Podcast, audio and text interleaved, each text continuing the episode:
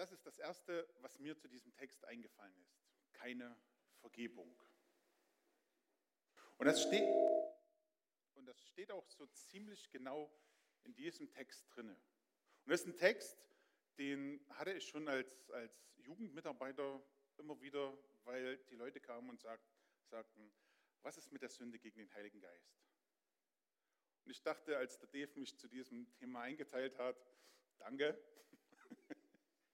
Aber ich stehe gerne hier vorne und ähm, möchte auch mit euch drüber nachdenken. Aber was mir aufgefallen ist, ist, dieser Text bietet wesentlich mehr als nur die Sünde gegen den Heiligen Geist. Und deswegen wird das ein Teil von dem sein, was wir heute besprechen. Aber der Text ähm, hat noch viel, viel mehr Facetten, über die ich gerne mit euch staunen möchte. Wir schauen mal auf die nächste Folie. Ich habe das so gemacht, dass ich immer ähm, ein paar Verse anzeige, dass wir kurz über die reden und ich nicht den ganzen Text ähm, vorlese. Lesen könnt ihr selbst.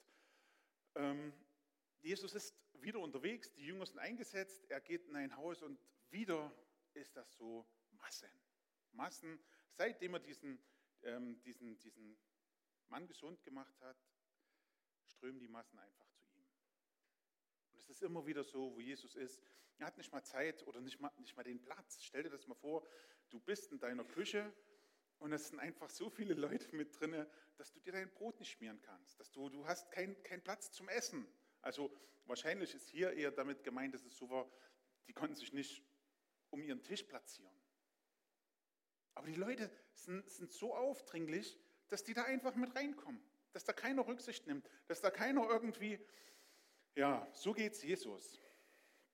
Und das, das Interessante ist, ähm, seine, seine Familie, seine Angehörigen hören das und sagen, wir müssen eingreifen. Das kann nicht so weitergehen mit dem Kerl. Das, das, das geht einfach nicht. Was, was, soll, was sollen die über unsere Familie denken? Wie stehen wir denn da in der Öffentlichkeit? Der blamiert uns völlig. Das, das, das können wir einfach nicht so, so weitergehen lassen. Er ist verrückt. So wie sich die ganze Situation gestaltet. Das geht nicht. Den müssen wir aus dem Verkehr ziehen, den müssen wir zurückholen. Das können wir nicht auf uns als Familie, auf unsere Familienehre, das können wir nicht, das können wir so einfach nicht stehen lassen. Ich weiß nicht, wer von euch äh, jemals den Film Mulan gesehen hat. Ein, ein, ich finde ihn wirklich schön. Ähm, spielt in China. Und da geht es auch einzig und allein in diesem Film darum, um die Ehre der Familie. Und dieses Mädchen Mulan stellt alles Mögliche an, um, seine Familie, um ihrer Familie Ehre zu geben. Sie nicht in Unehre zu bringen. Und Jesu Familie hat hier den Eindruck, ah, unsere Ehre, unser Ansehen, das schwindet dahin. Jesus ist ein bisschen verrückt und wir müssen, wir müssen da was dagegen tun. Und ich bin stehen geblieben, schon das erste Mal bei diesem Gedanken, weil manchmal kennen wir auch solche Leute. Ich weiß nicht, ob wir sie in der Familie haben, wo wir denken, das sind besondere Paradiesvögel. Also die sind schon irgendwie extrem anders, auffällig.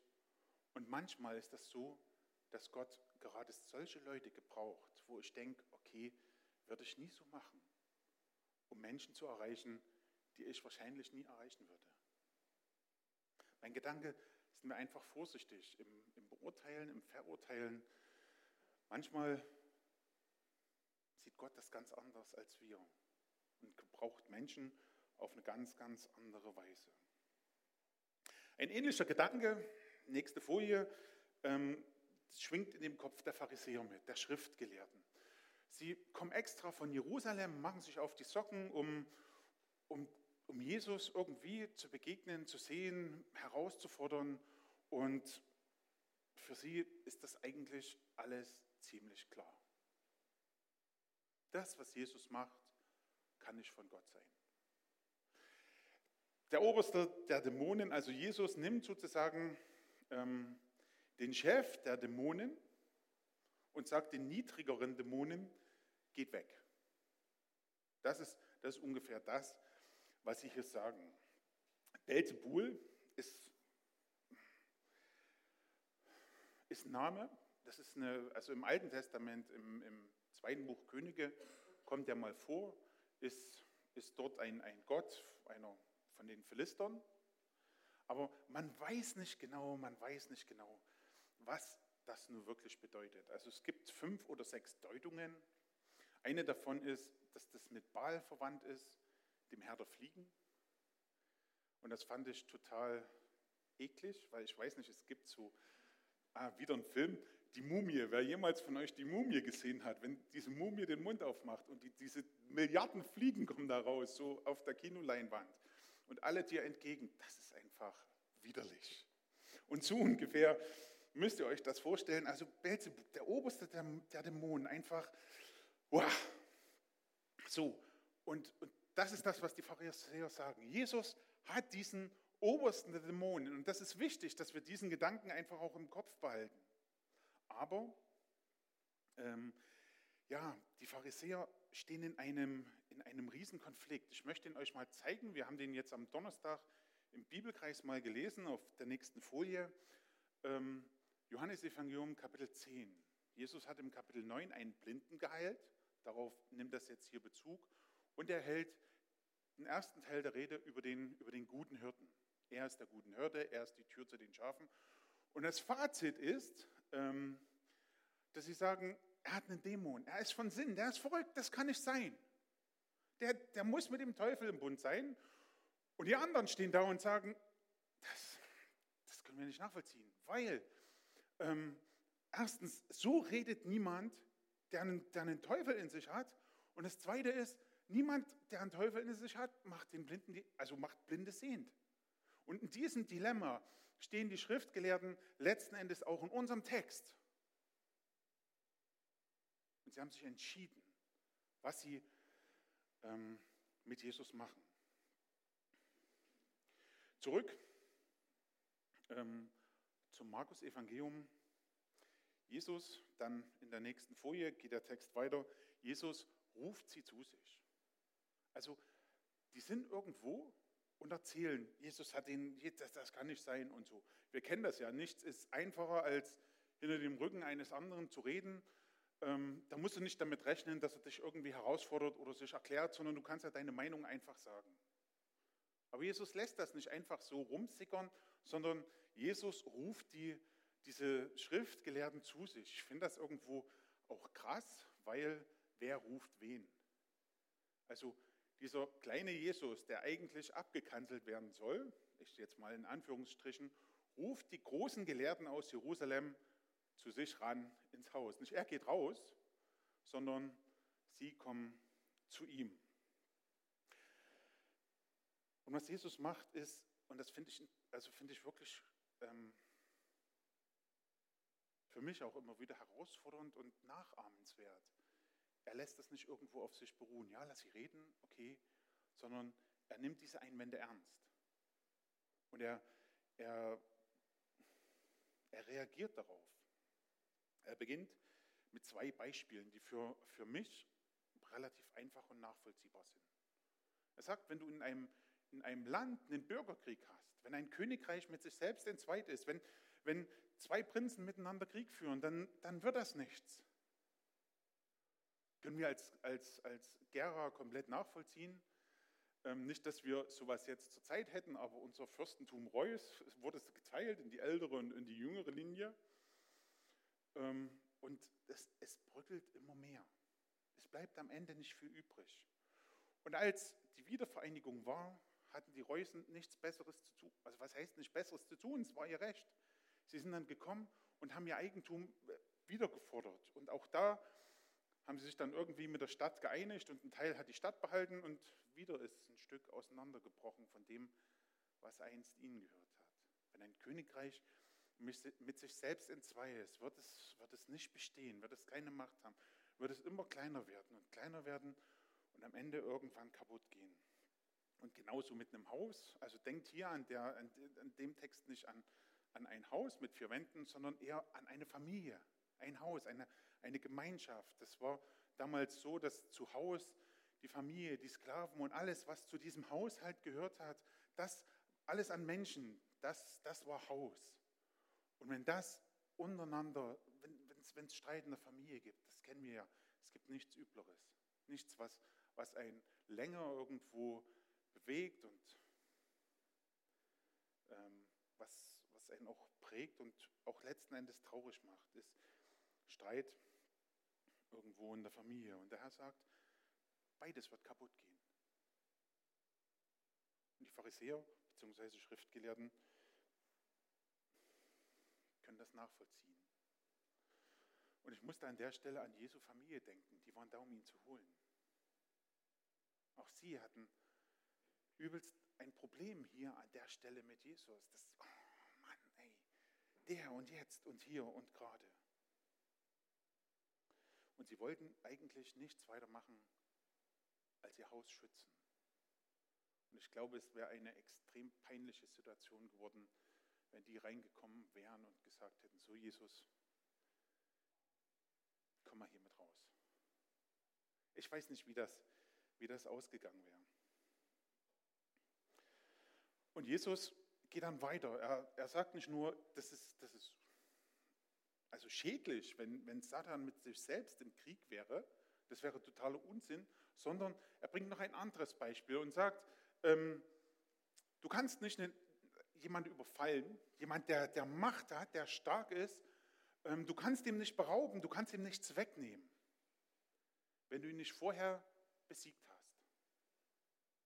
Und Jesus redet hier nicht von irgendwelchen Mächten, sondern er redet hier von Satan und von sich. Satan ist der Starke. Und Jesus sagt, ich kann ihm nur Menschen wegnehmen. Ich kann nur Menschen befreien, wenn ich stärker bin als er. Das ist das, was, was Jesus hier sagt. Das ist das, worauf es Jesus hier ankommt. Er sagt, ich bin, ich bin der Stärkere. Und ich bin der, der befreit.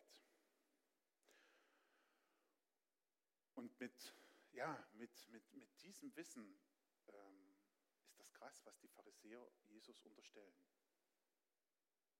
Du hast den Obersten der Dämonen.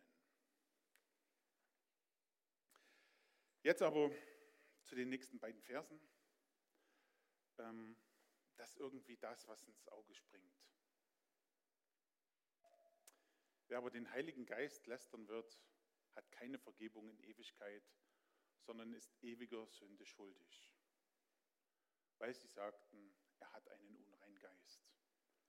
Das ist das, was, was irgendwo jeder in diesem Text liest und was einen irgendwo wo kribbelt. Das ist das, was dieser Predigt letzten Endes den Titel gegeben hat, ähm, weil, man, weil man zuallererst irgendwo das, das mit diesem Text verbindet. Es gibt etwas, was nicht vergeben wird. Es gibt eine Schuld, wo Gott sagt, nein, an der Stelle nicht. Und das ist, das ist krass, weil irgendwo platzt unser Gottesbild. Die, diese Liebe des Retters hört die irgendwo auf.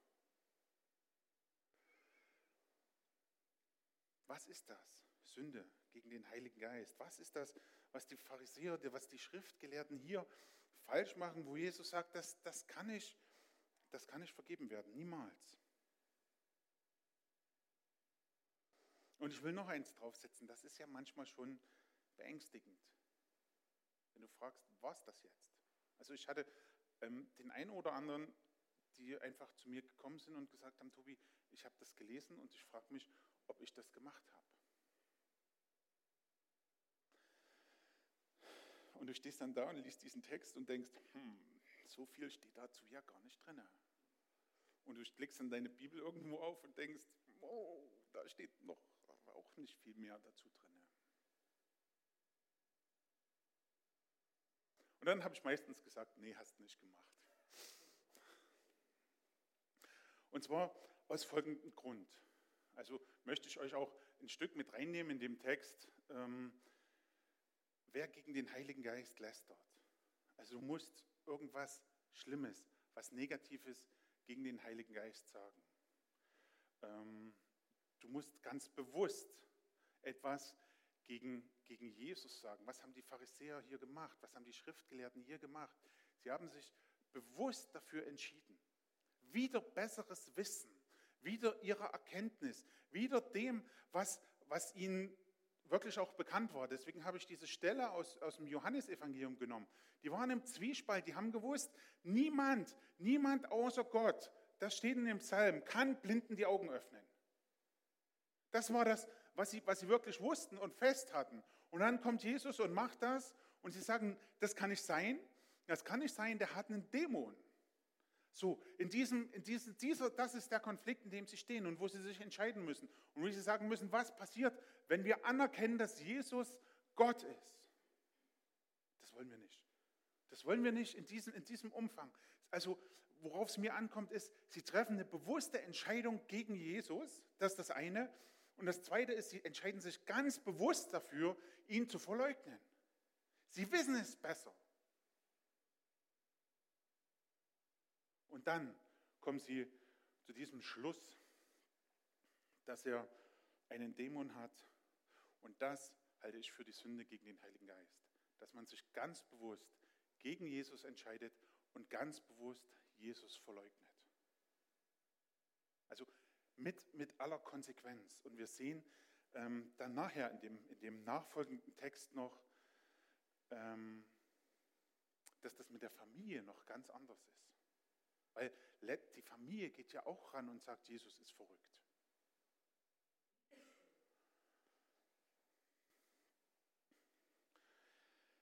Ich möchte mich zu einer Aussage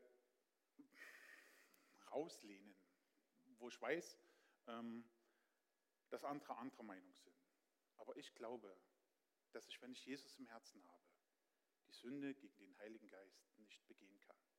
Weil Jesus in meinem Herz ist und ich ihn und er mein Leben bestimmt und ich ihn dann nicht verleugnen werde, noch verleugnen kann, weil er der Herr meines Lebens ist. Nicht so, nicht so bewusst und explizit und, und bösartig, wie das hier der Fall ist.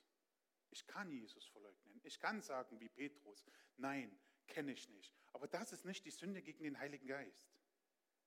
Die Sünde gegen den Heiligen Geist ist wirklich ein bewusstes Ablehnen. Ein explizites Ablehnen von Jesus, vom Heiligen Geist, seiner Wirksamkeit und seiner Gottheit.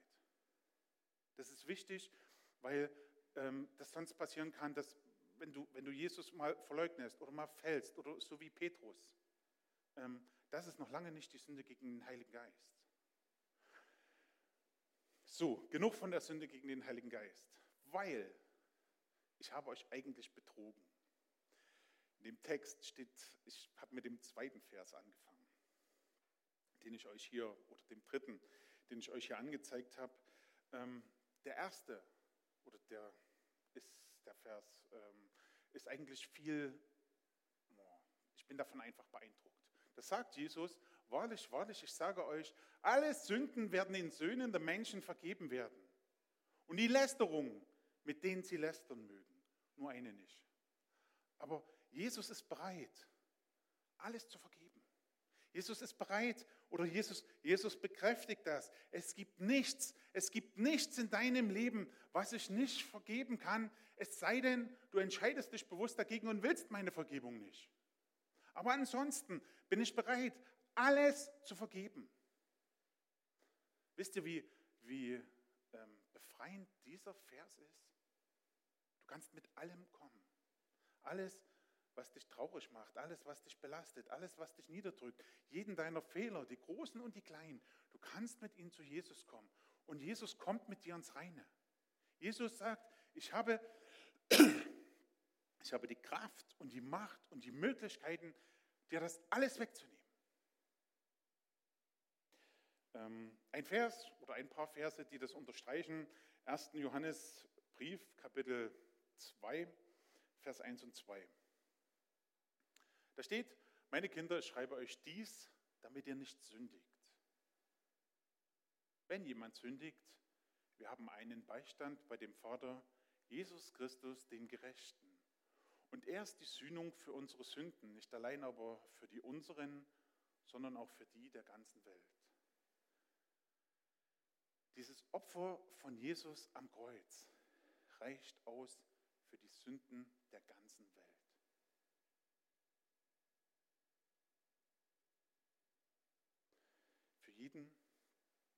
Kommt und um Vergebung bittet, hat Jesus Vergebung.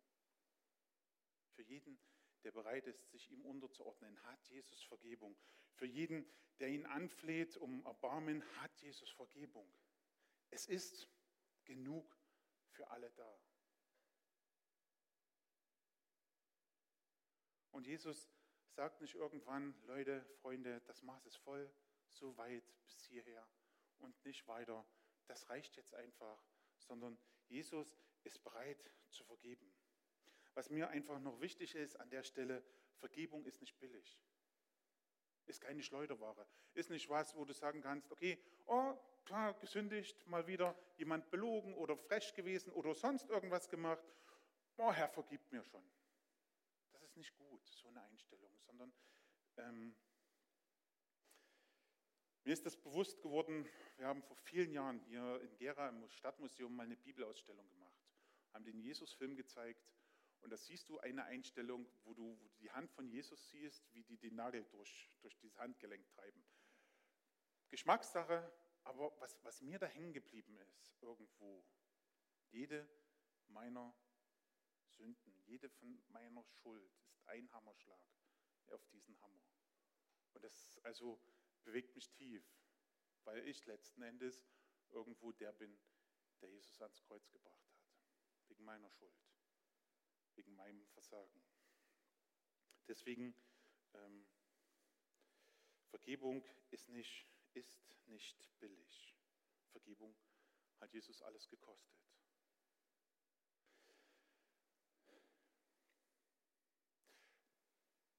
Der Abschluss oder die letzten Verse in dem, in dem Text sind für mich nochmal unwahrscheinlich interessant, weil ähm, die Familie ist ja letzten Endes mit einem ähnlichen Denkansatz rangegangen wie die Pharisäer. Sie kommen und sagen, er ist von Sinn. Die Pharisäer sagen, er hat einen unreinen Geist. Und auch die stehen draußen und Jesus ruft sie nicht rein, sondern irgendjemand kommt und sagt, Horsch, deine, deine Familie, die ist draußen, die suchen dich. Und jetzt denkt jeder, als guter Sohn sagt er, ja, ich komme raus, ich gehe zu meiner Familie. Aber Jesus reagiert ganz anders. Jesus sieht die Leute, die um ihn herum sitzen. Sieht die Leute, die bereit sind, die gekommen sind, ihn zu hören, ihm zu vertrauen, sich auf ihn einzulassen, die von ihm lernen wollen. Und er sagt, jeder, der den Willen des Vaters tut, das ist mein Bruder, das ist meine Schwester, das ist meine Mutter. Ich finde das interessant. Jesus sagt hier nicht, jeder, der glaubt. Jeder, der mir glaubt, jeder, der mir vertraut. Sondern Jesus sagt, jeder, der, der den Willen meines Vaters tut. Weil Vertrauen tun sie ja schon. Also sie vertrauen schon, indem, dass sie da sitzen, indem, dass sie hören, indem, dass sie sich auf Jesus einlassen. Indem, dass sie ich sage es jetzt mal ganz knallhart, sich rangedrängelt haben, um zu hören. Und jetzt geht es nur noch darum, dass, dass das nicht irgendwo abgespeichert wird. Auf die Festplatte gelegt, das ist wunderbar. Ich habe mich die Tage im Krankenhaus mit einem, einem Buchsetzer unterhalten. Also der lag bei mir mit auf dem Zimmer und er sagte, oh Tobi, wie schön das ist jetzt mit Computer. Du kannst alles irgendwie abspeichern und ablegen und findest das irgendwie wieder. Und ja, wir haben Festplatten mit so und so viel Terabyte und können Zeug ablegen, was wir uns nie wieder anschauen. Und irgendwo ähm, ist, das, ist das weg und gut und abgelegt. Aber es geht, es geht um, um viel mehr. Nicht nur um, dass das irgendwo eingelagert wird.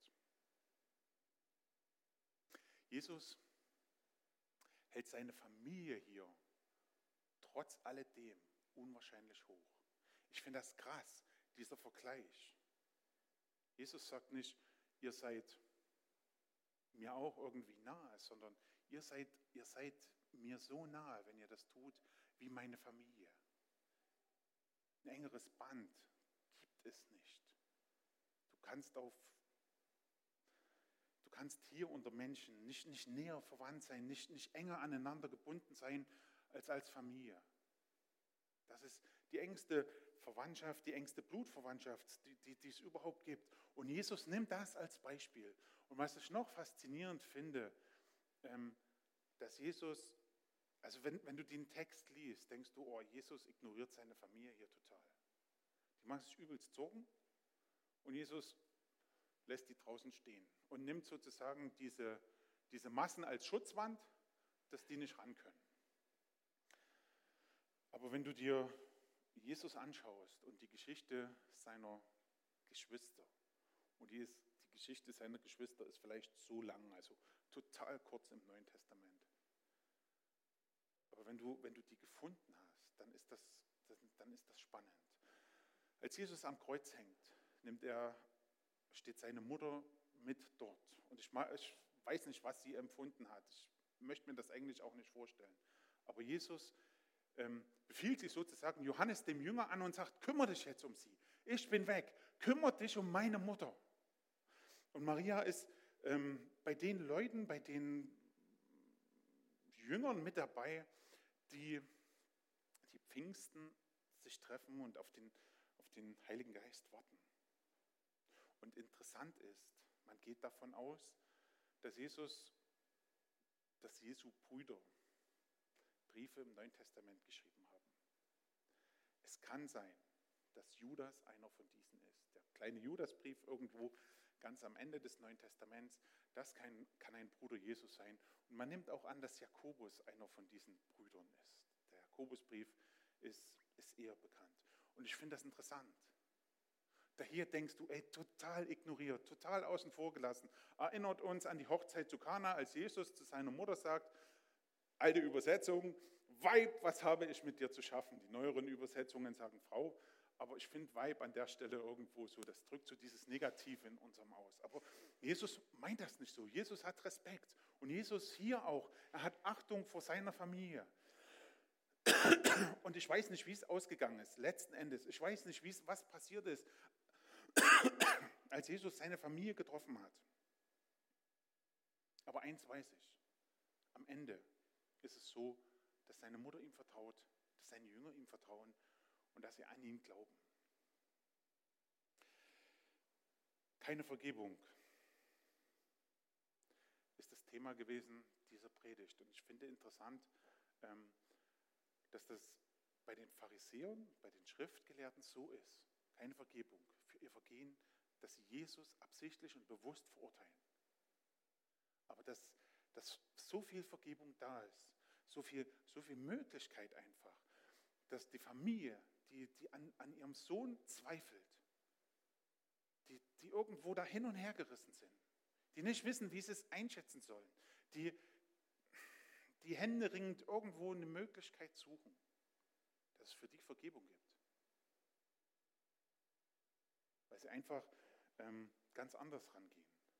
Weil sie Jesus in dem Sinne nicht als, als Teufel hinstellen. Und ich wünsche euch von Herzen, dass ihr das erlebt, immer wieder, Vergebung. Und ich, ja, ich möchte euch bitten, dass ihr diese, diese Vergebung wirklich sucht. Jesus wartet nur darauf. Jesus, Jesus freut sich darüber, wenn wir zu ihm kommen. Und ich möchte euch noch eins bitten,